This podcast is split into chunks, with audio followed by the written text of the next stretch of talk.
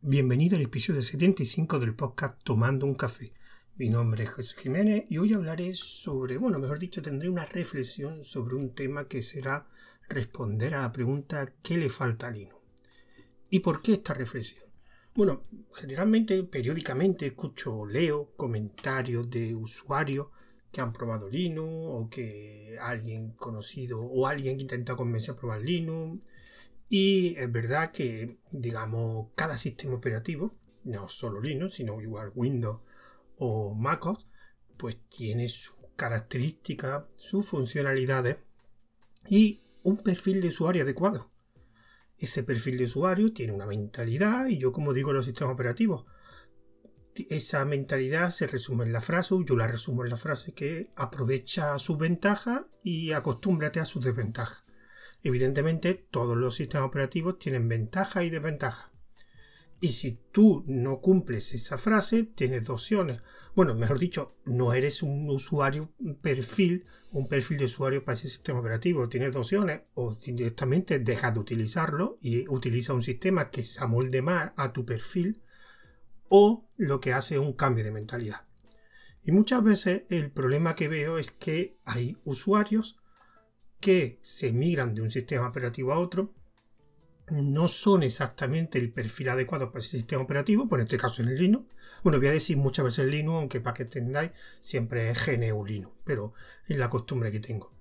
Pues bueno, no es el perfil más adecuado para, para Linux, vienen de otro sistema operativo y no tienen ese cambio de mentalidad. No es una aprovecha sus ventajas y, se, y eh, acostúmbrate a sus desventajas. ¿Qué pasa? Que a las primeras de cambio, en cuanto tienen algún problema con Linux, que es posible que lo tengan, pues generalmente pues se quejan de él, muchas veces con razón, pero otras veces realmente es que no, no, no entienden lo que es un sistema operativo como Linux, no lo entienden. Claro, si no cambias la mentalidad, evidentemente no vas a acostumbrarte a sus desventajas, entonces para ti van a ser una causa de problema y no vas a tener la paciencia suficiente, pues entonces no pruebes Linux. Es como si un usuario de Linux prueba, por ejemplo, MacOS. MacOS tiene sus ventajas, pero también es un, sistema operativo muy cerrado. Pues si hay gente que está acostumbrada a la libertad que proporciona Linux, pues evidentemente cuando llega MacOS, en cuanto vea que todo está tan cerrado y que no puede hacer lo que hacía Linux, pues se va a frustrar. Pero volvemos a lo mismo. Es que no has cambiado de mentalidad, es que estás utilizando MacOS. Tú no puedes utilizar un sistema operativo con la mentalidad de otro. Tú no puedes utilizar Linux con la mentalidad de Windows, la mentalidad de, MacOS y lo mismo. No puedes utilizar MacOS con la mentalidad de Linux. Tienes que cambiar.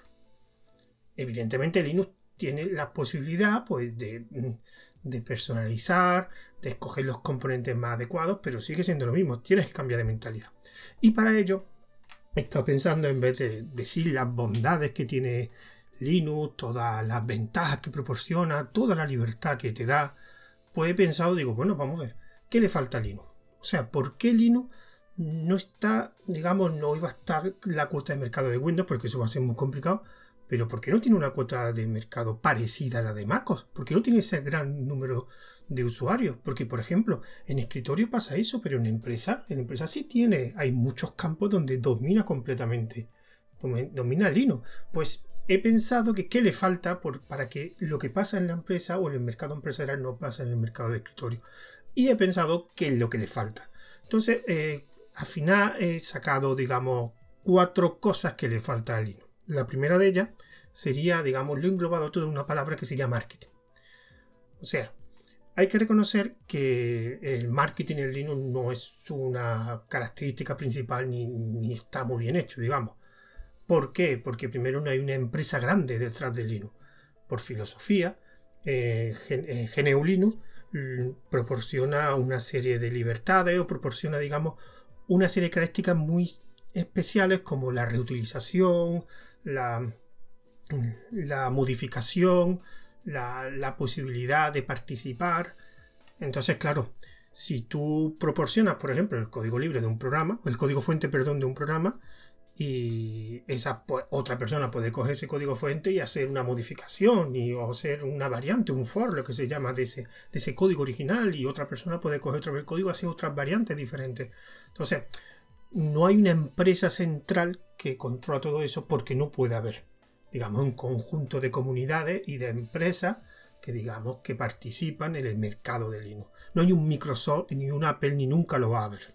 Aunque ya veremos más adelante sobre mi opinión sobre, sobre esto.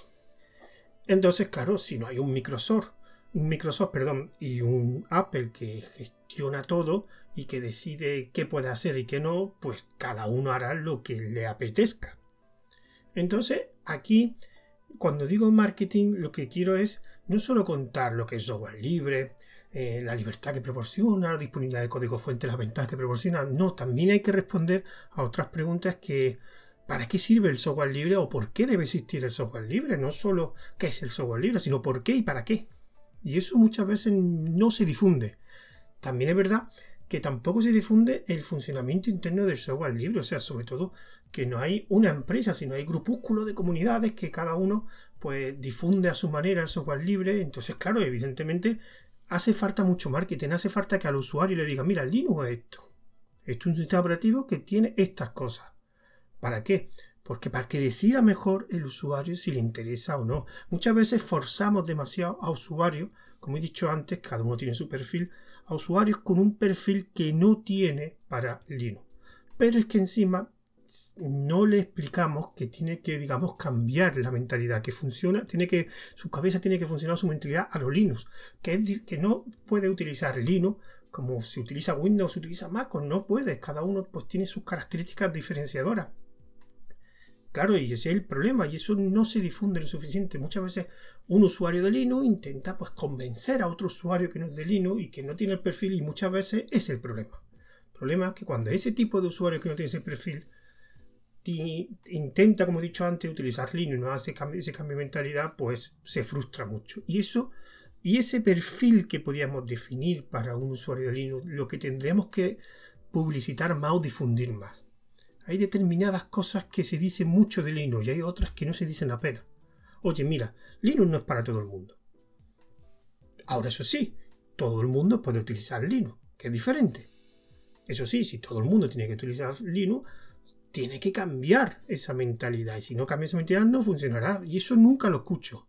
En ninguna comunidad, en ninguna, en ninguna eh, comunidad, ninguna distribución. No. Cada una pues intenta contar siempre lo mismo. Otra cosa que marketing, o sea, esa publicidad, ese marketing nos hace es difundir, digamos, otras ventajas que tiene Linux. Por ejemplo, el software libre es bueno. ¿Por qué no? Igual que el software propietario es bueno, pues software libre también hay bueno, hay software de calidad que, cumple los requisitos de muchos usuarios. Y el problema es que muchas veces se tiende a comparar con la alternativa propietaria. ¿Pero por qué? O sea, no compares. Tú coges un software y compruebas si cumple los requisitos que tú quieres. Si los cumple, utilízalo. Que haya otro software propietario que también los cumpla, bueno, pues tú ya decides cuál quieres. Es como muchas veces la gente se tiende a comparar y decir, mira, es que este software libre es mucho mejor que su alternativa propietaria. Que no. Tú di lo que te proporciona ese software libre, que es bueno de por sí. Y habrá mucha gente. No compares. ¿Qué manía con comparar? O sea, al final no es que uno sea mejor que otro, es que cumpla tus requisitos. Eso muchas veces me lo veo con The y, de, Photoshop. Puede ser que Photoshop seguramente sea un software más potente, con más funcionalidades que The. Evidentemente, un software que lleva más años de desarrollo, tiene muchos más recursos que The. Pues evidentemente será mejor. Pero claro, cada vez software GIMP va evolucionando, va sacando nuevas versiones y va añadiendo más funcionalidades. Es verdad que al final se va acortando ese número de funcionalidades que hay en uno u otro. Aunque siempre por ahora es propiedad. Pero también es verdad, esas funcionalidades que tiene eh, Photoshop que no tiene su versión libre de GIMP, ¿tú la vas a utilizar? Pues si no la vas a utilizar, pues míralo de otra forma. Tendemos siempre a utilizar el programa que más cosas hace, aunque no la utilicemos. Y esto también lo veo yo, por ejemplo, en LibreOffice Microsoft Office. Evidentemente, Microsoft Office tiene un montón más de cosas que no tiene LibreOffice. Pero yo utilizo LibreOffice porque lo que yo hago me sirve LibreOffice. Y tiene otra ventaja como por ejemplo LibreOffice lo instalo en dos minutos. Y Office pues requiero pues, descargarme, pagar una licencia, descargarme un software que ocupa bastante más que LibreOffice, instalarlo y en cambio con una orden en el gestor de paquetes de la distribución que utilicen, DNF, apt-get, etcétera, lo tengo instalado completamente. No tengo que hacer nada más, no tengo que hacer más tareas. Simplemente hago un comando, ejecuto un comando que se instala automáticamente. En muy pocos minutos tengo instalado ese programa en mi ordenador. En Office no. Pues eso también se podría contar. También se podría contar. Oye, mira, LibreOffice es verdad que no tiene tantas funcionalidades como el Office, pero es más fácil de instalar y te cuesta menos instalar, aparte del coste de, la licencia, evidentemente. Pues todas esas cosas no se suele difundir. Al final, cada vez que escucha a alguien que eh, habla sobre Linux, al final escucha una y otra vez lo mismo. Me da a mí la sensación de que se repite. Y hablan mucho de software libre como libertad, el código fuente y todo eso. Vale, perfecto. Para un tipo de usuario eso es lo que quieren, pero hay otro tipo de usuario que no. Entonces, si tú lo que quieres es difundir y quieres que lo utilicen más perfiles de usuario o que el perfil de usuario se amplíe para este sistema operativo, pues tendrás que explicar otras cosas diferentes o realmente enfocar las ventajas que tiene Linux a ese perfil de usuario que le quiere acercar el mundo de Linux. Y eso es el marketing que, que yo que yo me gustaría que hubiera. Además que hubiera también muchísima más publicidad. Evidentemente eso es complicado si no tiene una gran empresa detrás. Una Microsoft o un Apple. Verdad que hay empresas que fomentan. Tenemos una Red tenemos una Ubuntu. Pero realmente las empresas están enfocadas mucho al mercado empresarial, que es donde da dinero. También hay que reconocer que el escritorio de por sí no da dinero.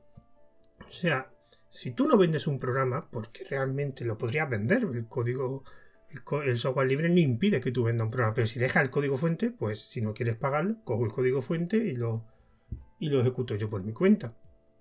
Entonces es un poco más complicado vender licencias de un código que está disponible.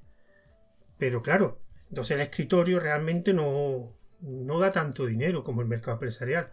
Y entonces, ¿cómo lo hace Microsoft o Apple? Porque evidentemente Microsoft o Apple lo que hace es eh, realmente el sistema ya casi no le no le proporciona, aunque por ejemplo a Microsoft le sigue proporcionando ingresos, pero generalmente yo creo que esos ingresos no son ya tanto de venta de licencias como de soporte o de unos servicios añadidos. Y de Apple, por ejemplo, la venta de hardware. O sea, de hecho, Apple da su sistema operativo de forma gratuita. ¿Por qué? Porque lo, se, debe utilizar su hardware y ahí es donde gana dinero, la venta de hardware. Por eso, eh, una cosa que el Linux es la mejor, que sí tendrían que dar un paso adelante y que poco a poco van surgiendo más, y una cosa que hay que fomentarla muchísimo más es que veo que cada vez existe más hardware para Linux. Más empresas que venden portátiles, ordenadores para Linux. En España, por ejemplo, tenemos el Limbus, que bueno, son ensambladores, digamos, el Limbus y Van PC, que esos son los que tendrían que eh, liderar, digamos, la batalla por el escritorio. Porque si tenemos empresas que venden hardware para Linux, será más fácil encontrar ese hardware en más sitios. Evidentemente son empresas muy pequeñas. De hecho, hay una muy famosa, System 74, creo que se llama. Una empresa que lleva muchos años y tiene un mercado reducido. Pero, por ejemplo, en el Limbo y van PC, yo veo que poco a poco van creciendo y se están haciendo, evidentemente, ahora mismo en el perfil de usuario específico para Linux, que son los que compran ese tipo de hardware. No te lo va a encontrar en un MediaMan, un corte inglés, o es difícil.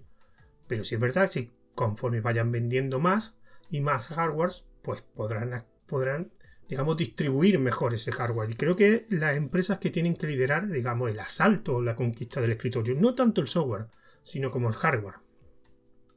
Bueno, y otra cosa que yo veo también que le falta a Linux, una cosa muy clásica, digamos, pero que todavía sigue corriendo, pero me gustaría explicar por qué ocurre. Que no es tanto culpa de Linux, son los drivers. Esto es una cosa que siempre escucho aunque yo realmente hace tiempo que no tengo problemas con driver, porque cuando compro un dispositivo, un hardware para, para Linux, lo primero que veo es que todos sus componentes tengan buen soporte. No me compro el portátil X porque me gusta, sino miro el portátil X y digo, ah, pues mira, esto tiene este componente, este componente, este componente que más o menos tiene soporte de Linux. Entonces, ¿qué pasa? Que hay mucha gente que intenta instalar Linux en hardware que no es muy compatible con Linux y bueno, es que no se ha preocupado buscarlo. Entonces tengo este ordenador, viste el de Linux. Ya tienes ordenador, pero tú has visto si ese ordenador es, funciona Linux. Si te toca algún componente que no funciona Linux, no le eches la culpa a Linux. Es que los drivers de Linux es un tema peliagudo. ¿Por qué? porque al no tener una gran cuota de mercado en, escritorio, hay muchas empresas de hardware que realmente es que no hacen drivers. Y, si hacen drivers lo hacen malísimo. Verdad que con el tiempo ha ido mejorando y cada vez hay más empresas que se toman más en serio. Los drivers, por ejemplo, un ejemplo puede ser la tarjeta gráfica. Cada vez la tarjeta gráfica, el soporte para Linux es mejor. Aunque hay todavía un poquito de diferencia entre AMD y Nvidia, pero por ejemplo los dos proporciona un software, un driver propietario, aunque AMD cada vez está apoyando mucho más el driver libre. Y Nvidia todavía se resiste, aunque poco a poco va abriendo, digamos, la mano. Pero claro, si el fabricante no proporciona buenos drivers y tampoco ayuda a que otra gente le haga el driver, pues tendrá que utilizar unas técnicas, digamos, más complejas, como ingeniería inversa. Claro, eso requiere pues unas cualidades mucho más grandes o ser unos desarrollos más complejos y que hay unos desarrolladores con unas cualidades más altas. Y eso es lo que provoca a lo mejor que los drivers que se consigan con esa, utilizando esas técnicas no sean tan buenos como si fuera un driver de un fabricante. También es verdad que si todos los que tú hemos tenido problemas con determinados componentes hardware porque no hay driver bueno le enviamos una queja al fabricante de ese hardware, es posible que cuando hubiera, yo qué sé, 5.000, 10.000, 15.000 o 20.000 quejas, a lo mejor el fabricante de hardware se pondrá las pilas, porque está bien quejarnos, pero también nos deberíamos quejar al, origen de, ese problema, porque está bien quejarse en las redes, pero después no quejarse al fabricante, y ese es el único método de presión que tenemos y que en algunos casos ha funcionado para que vaya evolucionando mejor el soporte de driver. Esto, por ejemplo, en el mercado empresarial no pasa tanto. En el mercado empresarial realmente todas las grandes distribuciones al final las ves que están certificados para determinados software empresariales o hardware que se utilizan en el mercado empresarial, porque allí sí hay empresas. Allí empresas relativamente importantes o con una cuota suficiente para que sean que le hagan caso pues diferentes digamos, desarrolladores de software como fabricantes de hardware. Pero en el escritorio es verdad que al no haber, como he dicho antes, una empresa central o un conjunto de empresas muy grandes, pues no se les suele hacer caso, aunque es verdad que el, tema de los drivers ha mejorado muchísimo en los años y los drivers que hay ahora no son los drivers que habían pues yo que sé, hace 5 o 6 años ha cambiado mucho, pero evidentemente en el mercado de escritorio hay muchísimos componentes de hardware, mucha variedad y en algunos casos posiblemente el driver no sea el mejor comparado con el driver que te encuentras en Windows, por ejemplo, que digamos que sería el ejemplo, sería el número uno en, cosas de driver, pero es que allí todos los fabricantes proporcionan driver para Windows. Es más, por ejemplo, como el hardware está muy limitado, pues más fácil que los fabricantes eh, desarrollen hardware porque no todo hardware está soportado por más, pero aún así hay una empresa que digamos que obliga a los fabricantes a decir si quieres utilizar mi, ecosistema tienes que generar un buen driver. Eso en Linux, por lo que he dicho antes, por la filosofía de software libre, por el funcionamiento interno del software libre, no hay empresa grande en el mercado empresarial, digo, perdón, en el mercado de escritorio, aunque, como he dicho antes, cuando vaya aumentando un poco, digamos, las ventas de esos ensambladores hardware de Linux, pues posiblemente eso también afecte a los fabricantes que se quieren incluir. Si tienen ya un, digamos, una determinada cuota de venta bastante grande, a lo mejor hay más, digamos, fabricantes que le interesa tener un driver para ser incluido pues en los dispositivos que vende la empresa X o la empresa Y. El driver, resumiendo, es verdad que hay problemas de drivers, pero realmente no es problema de Linux, es que también son problemas sobre todo de los fabricantes de hardware. Pues quejemos, ¿no? De los fabricantes de hardware si tienen algún problema. Evidentemente, y si quieres un dispositivo que no te dé problemas, cómprate uno que ensamble para Linux. Aquí, por ejemplo, tienes Limbo, PAMPC y otros más pequeños que no recuerdo el nombre, pero esos dos, digamos, son los que... ¿Quieres que no tengas problemas en Linux? Cómprate un dispositivo de ellos, cómprate un hardware de ellos, cómprate un portátil, un ordenador de Van PC o Limbo. No van a tener problemas. ¿Por qué? Porque ellos ya han comprobado que todo el hardware que incluye funciona bien en Linux. Si te compras un portátil en un centro comercial para Windows y después instalas Linux, pues a no ser que antes de comprarte ese portátil hayan mirado todas sus especificaciones de hardware y has comprobado que esos componentes tienen buen soporte en Linux, pues no te dará problema. Pero si te compra uno sin mirar nada, simplemente porque es que es lo que había allí, pues si después quieres instalar Linux es posible que tengas problemas. Como todo, en Mac funciona bien en los hardware de Mac. Si después quieres instalarlo en un hardware que no es de Mac, pues ya tendrás que buscarte la bichuela. Tendrás que comprobar por hardware que gente haya comprobado que ahí se puede instalar el sistema operativo de MacOS. Porque ese hardware sí está funcionando bien, pero no sirve en todo. En todo hardware. ¿Quieres que funcione bien? Cómprate un hardware de Mac, que es donde funcionará perfecto en Mac. Por lo mismo. ¿Quieres que funcione Linux? Y no quieres tener problemas de hardware. Cómprate un hardware que de una empresa que ensamble para Linux, pensando en Linux. Simplemente eso. Mm, otra cosa que le falta a Linux, algo también, esto ha sido un tema, digamos, candente, es que es la financiación y el apoyo de la comunidad. Como he dicho antes, eh, al estar disponible el código fuente o el software libre, lo que fomenta es por, por, colaboración, la participación y para ellos, por eso deja las licencias, permiten dejar o obligan en algunos casos el software libre, el código fuente, digamos, pues eso, eh, digamos, dificulta la financiación, porque realmente vender licencias de un producto, que eso que lo he dicho antes, vender licencias de un producto en el cual tienes el código fuente disponible, pues puede venir alguien, pues yo no te quiero pagar, aunque me des soporte, me des servicio, etcétera, yo no te quiero pagar, pues como tengo disponible el código fuente, pues cojo el código fuente y ya lo compilo, lo interpreto, lo que sea ya hago yo para que funcione. Evidentemente eso es más complicado.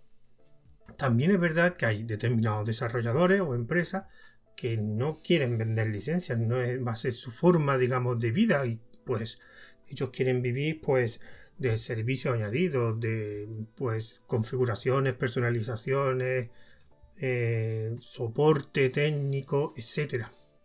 Pero también hay desarrolladores muy pequeños o proyectos muy pequeños que son de un desarrollo, de un desarrollador, dos, que digamos no tienen la infraestructura para vivir de eso, pero ellos llevan muchas horas gastadas en el desarrollo de ese proyecto, que mucha gente lo utiliza. Y generalmente, pues lo que proporcionan diferentes, digamos, eh, métodos para, digamos, financiar de forma económica, porque todo el software es muy bonito, el software libre es muy bonito, mucha participación pero el desarrollador tiene que comer de algo. Y eso es una cosa que ya en Internet lo de la cultura gratis es ya un hecho, pero en la comunidad de software libre eh, lo que es pagar por algo, hay mucha gente que no lo ve. Y de hecho es que hasta fomenta odio. Y creo que eso es una particularidad o una cosa que debe cambiar. Tú estás utilizando el software que un desarrollador ha gastado mucho ahora mucho tiempo, generalmente de su tiempo libre, para que tú lo puedas utilizar o para que tenga unas funcionalidades que a ti te funcionan, que tú las requieres y ese software libre cumpla perfectamente los requerimientos. Le das un uso tremendo. Y aquí el problema es que después cuando ese mm, desarrollador decide, pues mira, quiero vivir de mis, de mis software que estoy desarrollando, quiero vivir de él, tengo otro trabajo, pero me gustaría, me encanta desarrollar este software. Y me gustaría, pero para eso requiero tener un sueldo, porque tengo una serie de gastos. Y claro, muchas veces pues, proporciona por el típico el método de PayPal, Stripe, de diferentes tipos de donaciones, incluso Patreon. Y realmente la gente no apoya. No apoya económicamente. Sí, sí, apoya mucho diciendo que este software es maravilloso. Y aquí mm, tengo que ponerme hasta autocrítica porque yo soy uno de los que no apoya económicamente. Y a mí eso me da pena. Yo he visto determinados proyectos que yo utilizaba, recuerdo por ejemplo Arcos, que el desarrollador mm, intentó crear unos servicios de pago, no sé si eran buenos o malos porque no, lo utilicé. Arcos, para quien no lo sepa, hablé hace mucho, mucho de los primeros podcasts de, audio, perdón, de, Tomando un Café, era una distribución de Linux orientado a la Raspberry con un panel de control donde era muy fácil instalar un conjunto de aplicaciones con botoncitos, instalaba un Nextcloud, pues daba un botón y te instalaba un Nextcloud. Pues el desarrollador, que era principalmente era uno, aunque tenía algunas aportaciones, pero casi todo el código de una persona, pues tenía su trabajo y, quería vivir de arcos, pero nadie lo apoyaba. Y de hecho, en vez de, de no había apenas donar. Yo creo que le doné algo, le doné muy poco, la verdad, tengo que reconocerlo y hizo algún tipo de, digamos, servicio extra de pago para que la gente, pero no funcionó y al final pues cerró Arco, cerró el servicio ese extra. Bueno, creo que lo, cerró Arco y se dedicó solo a ese, a ese servicio a través de Arco, no me acuerdo muy bien cómo era.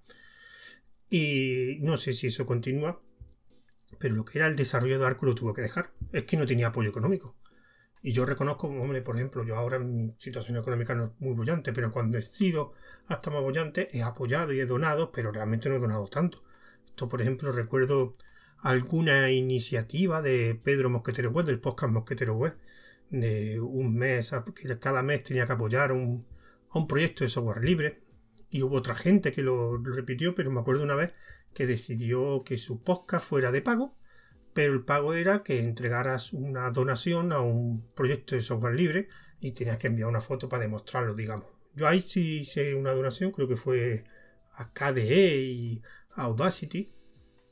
Pero lo gracioso es que cuando dijo eso, en los siguientes audios, en los comentarios hubo gente que se quejaba. De hecho, gente, pero bueno, si no, ¿por qué te quejas?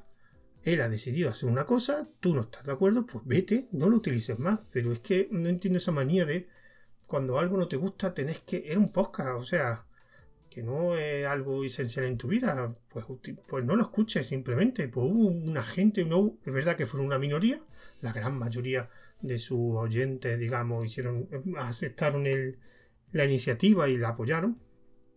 Pero hubo gente que, que se enfadó porque era de pago. No era de pago, es que simplemente decía, da una donación de 3, 4 euros es curioso el poco apoyo que, económico que se da a la, comunidad y yo repito, yo soy uno de ellos, yo reconozco que por pereza o por otros motivos no he apoyado, pero podría haber apoyado más.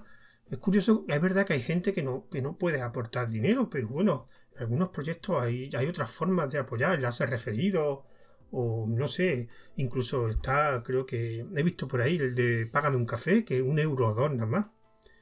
Mm, hay gente que verdad que no puede, pues bueno, pues ya está, pero hay otra gente que sí puede y me da mucho coraje que haya gente que utilice determinados proyectos de software libre, que lo utilice mucho, que después no apoye, pero después tenga su cuota, que pague su cuota de Amazon Prime, o que pague su Spotify, o que se pague su Netflix. Mm, pues bueno, cada uno hace con el dinero lo que quiera, pero yo ya he visto muchas veces noticias de proyectos de software libre que realmente eh, pedían donaciones porque si no, no podían continuar. Y es muy triste que seas un proyecto, de hecho, proyectos bastante famosos, que hayan pedido una ronda de donaciones y hasta que no han pedido la ronda de donaciones nos han dicho, oye, mira, que necesitamos este dinero, si no tenemos este dinero, no vamos a seguir desarrollando ese proyecto. Es verdad que la comunidad hice la mayoría de las veces ha apoyado y ha donado, pero hace falta hacer eso. ¿Por qué no se dona más regularmente? Es que el problema es que es que va a haber proyectos que van a desaparecer y desaparecen. Es verdad que algunos proyectos piden donaciones y a lo mejor no tienen la calidad para... Pero hay otros que sí. Yo esto es, digamos, es lo que le falta. Más, digamos, apoyo de la comunidad para, eh, digamos, la financiación de estos proyectos. Bueno, y lo último que quería decir que, que le falta a Linux es la comunicación. Es verdad que software libre eh, proporciona una libertad, como he dicho antes, que puede reutilizar, puede hacer modificaciones de software libre, fomenta la participación en los desarrollos y eso provoca que haya mucha variedad, mucha variedad. Mucha gente se queja de que esa variedad provoca pues que el esfuerzo en vez de unirse se, se difunda, ¿no? no sé cómo decir, diversifica. Entonces como pérdida del esfuerzo. Pero es que realmente el software libre es así o sea, no pretendas que el software libre sea, se convierta en algo que deje de ser software libre. Entonces es absurdo. O sea, mucha gente escucho que, hay gente desarrolladores, está KDE, está Genome, está un montón de escritorios. ¿Por qué no se unen uno? Porque entonces dejaría ese software libre. Es que es absurdo. Software libre fomenta la participación y fomenta que haya el for, las variaciones, las modificaciones esa libertad. Y lo bueno de eso es que esa libertad y esa disponibilidad o esa determinada variante a un componente, pues permite que tener más elección. Y más elección significa que tu sistema, porque es otra cosa que tiene Linux, es que mm, a, diferencia de MacOS o Windows, el sistema se amolda a ti, no tú te amoldas al sistema. Eso es algo que Es para mí una de las ventajas de Linux. Yo tengo un sistema y yo decido cómo quiero que sea. No el sistema decide cómo quiere que sea, yo cómo lo tenga que utilizarlo, sino yo decido este sistema quiero que se use así, así, porque yo lo decido. Evidentemente requiere una configuración, una personalización, lo que tú quieras, pero yo decido cómo quiero mi sistema. Y eso es el software libre. Entonces, ¿qué ha hecho? Hay gente que ha cogido y ha hecho modificaciones de software a su gusto. Y por ejemplo, el modo de las distribuciones de los escritorios, hay determinados escritorios, cada uno con sus características. Hay escritorios más pesados, hay escritorios más ligeros, hay escritorios donde eh, prima el diseño, hay otros donde prima la rapidez o la funcionalidad, etc.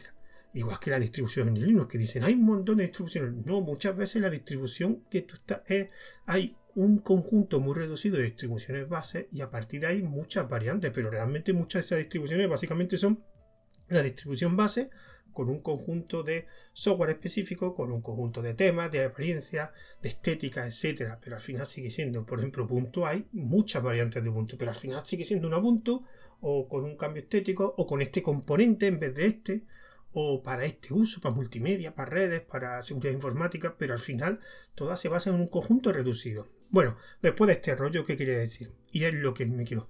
Lo que sí es verdad que hace falta en, Linux sería la comunicación. Evidentemente, si hay muchas variantes o hay un conjunto, porque es así, pues debería haber una forma de comunicar todas esas, digamos, eh, variantes para que no haya cambios significativos de una a otra.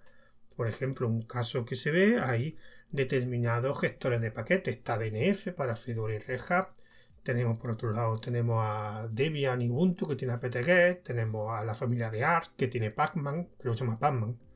Y así pues tenemos un conjunto, evidentemente un paquete de Arch mm, debes transformarlo en un paquete de dev o lo tienes que transformar en un paquete RPM que es lo que utiliza Fedora. Es verdad que hay una herramienta que se llama Alien y te los convierte, pero yo lo he probado, funciona algunas veces y otras no. Entonces, ¿por qué no hay comunicación entre esas grandes familias de distribuciones? ¿Por qué no hay esa comunicación también entre los escritorios? Que escritorios hay muchos. Tiene eh, XFC, tiene KDE, Genome, LXDE. Yo los escritorios que soy de KDE y la verdad que no, el mercado, o sea, las, todas las variantes que hay, no las conozco muy bien. Digamos, conozco los más famosos. Linux Mint, que tiene Cinnamon, creo que se llama. Porque no hay una comunicación entre ellos para cuando quieran migrar de uno a otro sea lo más fácil posible. Me han dicho que hay unos protocolos y unas normas para eso, igual que las distribuciones de Linux, para cambiar de una a otra, que sea, los archivos de configuración sean parecidos, los nombres de servicios parecidos. Y de hecho hay, me han dicho que hay algún protocolo, digamos, pero que no se hace mucho caso. Y eso sí, digo que hace falta en Linux, más comunicación entre, digamos, la diversidad de componentes. Entre más comunicación entre las distribuciones de Linux, más comunicación entre los escritorios, más comunicación entre los paquetes, etcétera, y hace falta.